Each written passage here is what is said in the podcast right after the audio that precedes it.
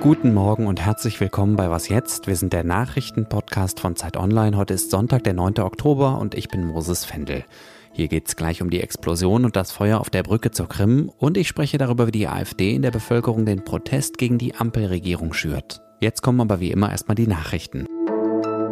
Ich bin Lisa Pausch. Guten Morgen.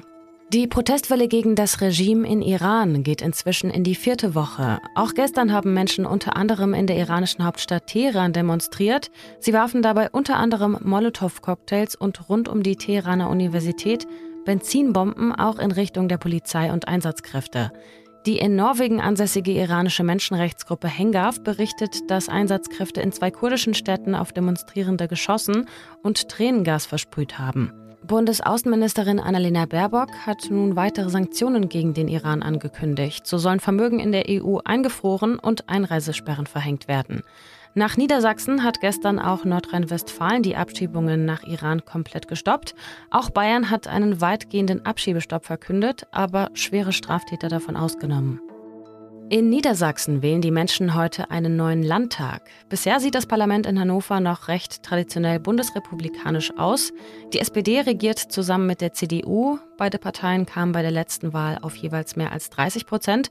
Und dahinter kommt erst mal lange gar nichts. Das könnte sich jetzt ändern. Letzte Umfragen sehen die Grünen deutlich stärker als vor fünf Jahren.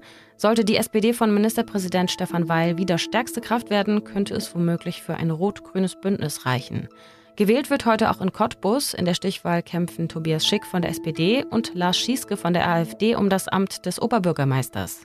Und in Österreich will sich Bundespräsident Alexander van der Bellen für eine zweite Amtszeit wählen lassen. Redaktionsschluss für diesen Podcast ist 5 Uhr.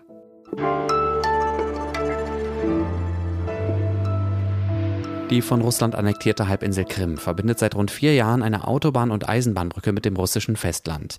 Gestern Morgen um kurz nach sechs haben eine Explosion und ein anschließendes Feuer diese Brücke teilweise zerstört. Russische Behörden sagen, dass ein vom Festland kommender Laster explodiert sei und mehrere mit Treibstoff gefüllte Kesselwagen eines Güterzuges auf der darüber gelegenen Bahnstrecke in Brand gesetzt worden seien.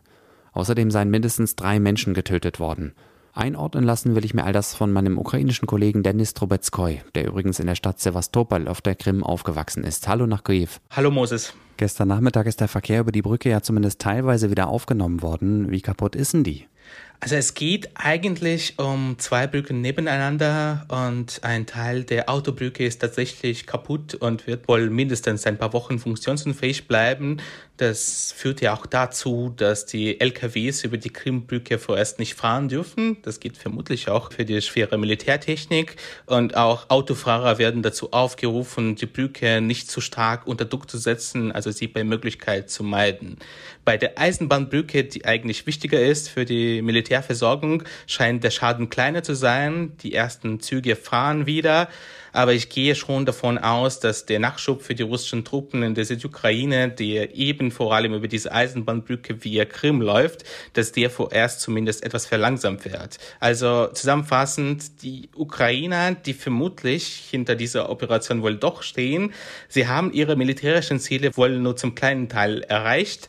Allerdings wurde der Krimbrücke wohl mehr Schaden hinzugefügt, als dies jeglicher Raketenbeschuss ermöglichen würde. Also aus dieser Perspektive ist das schon ein ukrainischer Erfolg. Welche strategische Bedeutung hat denn die Brücke für den russischen Angriffskrieg in der Ukraine? Sie spielt eigentlich eine absolute Schlüsselrolle, was die Versorgung der russischen Truppen angeht.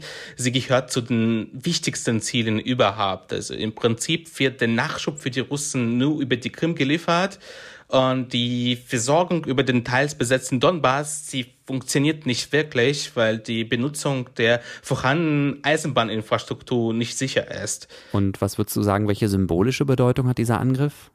Ich glaube, hier gibt es zwei Ebenen. Zum einen ist es eine Katastrophe für die russischen Geheimdienste. Also die wahrscheinlichste Version bleibt in der Tat, dass ein LKW, das vom russischen Festland aus auf die annektierte Krim fuhr, gesprengt wurde. Also die ukrainischen Agenten, ganz grob gesagt, konnten wohl in Russland selbst sehr, sehr viel Sprengstoff besorgen und das blieb irgendwie komplett ungemerkt.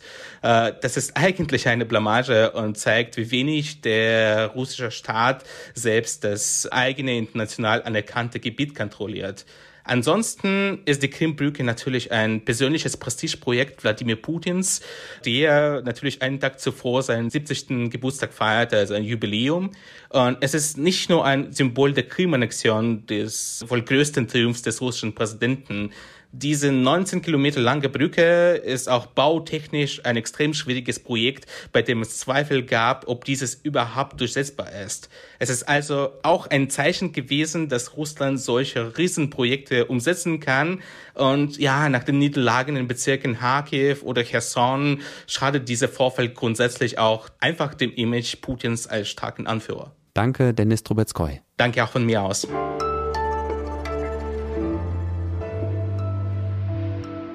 Alles außer Putzen. Sich über Menschen lustig zu machen, die mit Sauerteig backen, ist ja nun wirklich inzwischen ein alter Hut. Erste Pandemiewelle März 2020, Nudeln und Klopapier. Die Älteren unter uns erinnern sich.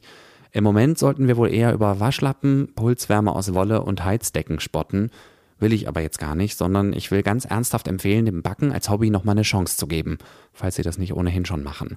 Das hat den angenehmen Nebeneffekt, dass in einer ansonsten unbeheizten Wohnung zumindest die Küche warm wird von der Herzenswärme, die das erste selbstgebackene Brot verursacht, mal ganz abgesehen. Wenn Sie sich jetzt aber erstmal selber noch nicht die Finger klebrig machen und stattdessen erstmal ein bisschen reinarbeiten wollen in die Thematik, habe ich gleich vier aktuelle Lese- und Filmempfehlungen für Sie. Einmal die Brotrebellen in der ARD-Mediathek. Das ist so eine Mini-Doku-Serie, die sich mit dem Brotbacken in verschiedenen europäischen Ländern beschäftigt. Dann ein Film in der ZDF-Mediathek, der der Frage nachgeht, wie man Brot so backt, dass es nicht nur gut schmeckt, sondern auch gesund ist. Drittens ein toller Text aus dem Dossier der gedruckten Zeit vor ein paar Wochen, in dem sich die Autoren drei sehr unterschiedliche Bäckereien in München angeschaut haben. Und viertens ein kurzer, aber sehr sympathischer Text von unserem Genussredakteur Jakob Pontius, in dem er sich mit der eigenen Angst vor dem Backen auseinandersetzt. Alle vier Tipps finden Sie natürlich in den Show Notes. Wir können, glaube ich, inzwischen schon von einem eigenen Genre sprechen, dem Bäckereijournalismus. Ich hoffe, dass wir bei Zeit und Zeit Online demnächst ein eigenes Backressort bekommen. Fast 10.000 Menschen sind gestern dem Aufruf der AfD gefolgt und haben vor dem Bundestag gegen die Politik der Bundesregierung protestiert. Das Motto der Demo Energiesicherheit und Schutz vor Inflation, unser Land zuerst. Tillmann Steffen aus unserem Politikressort hat die Kundgebung beobachtet. Hallo Tillmann. Hallo Moses. Was waren das für Leute, die da demonstriert haben und wie würdest du die Stimmung beschreiben? Ja, in erster Linie waren das so schon AfD-Kernwählerklientel, würde ich sagen, also Menschen mittleren Alters, der Mittelschicht angehörig und getrieben so ein bisschen eben von der Angst, sozial abzusteigen. Und äußerlich zeigt sich das eben so, dass ganz viel eben äh, Deutschlandflaggen zu sehen waren, ganz viel AfD-Werbematerial, auch äh, Schildermaterial verteilt worden war.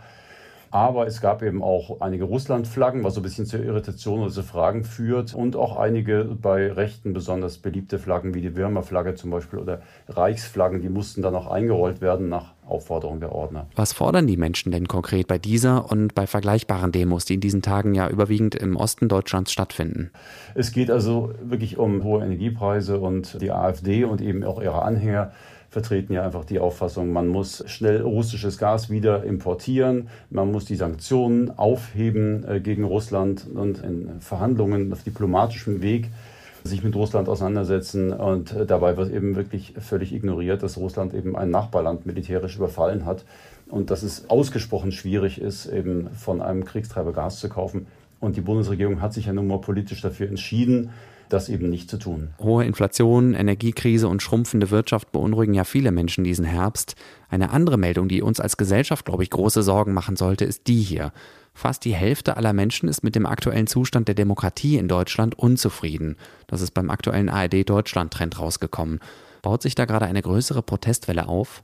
Ja, also der Wert der Demokratieunzufriedenheit ist so hoch wie lange nicht. Das ist durchaus beunruhigend dass die Werte vor allem im Ostdeutschland immer höher waren und die Demokratie da besonders es schwer hat, ist bekannt, aber im Moment scheint es besonders angespannt zu sein. Und ich glaube, dass damit auch zusammenhängt, dass eben diese Demonstration der AfD in Berlin einen recht starken Zulauf hatte mit fast 10.000 Menschen.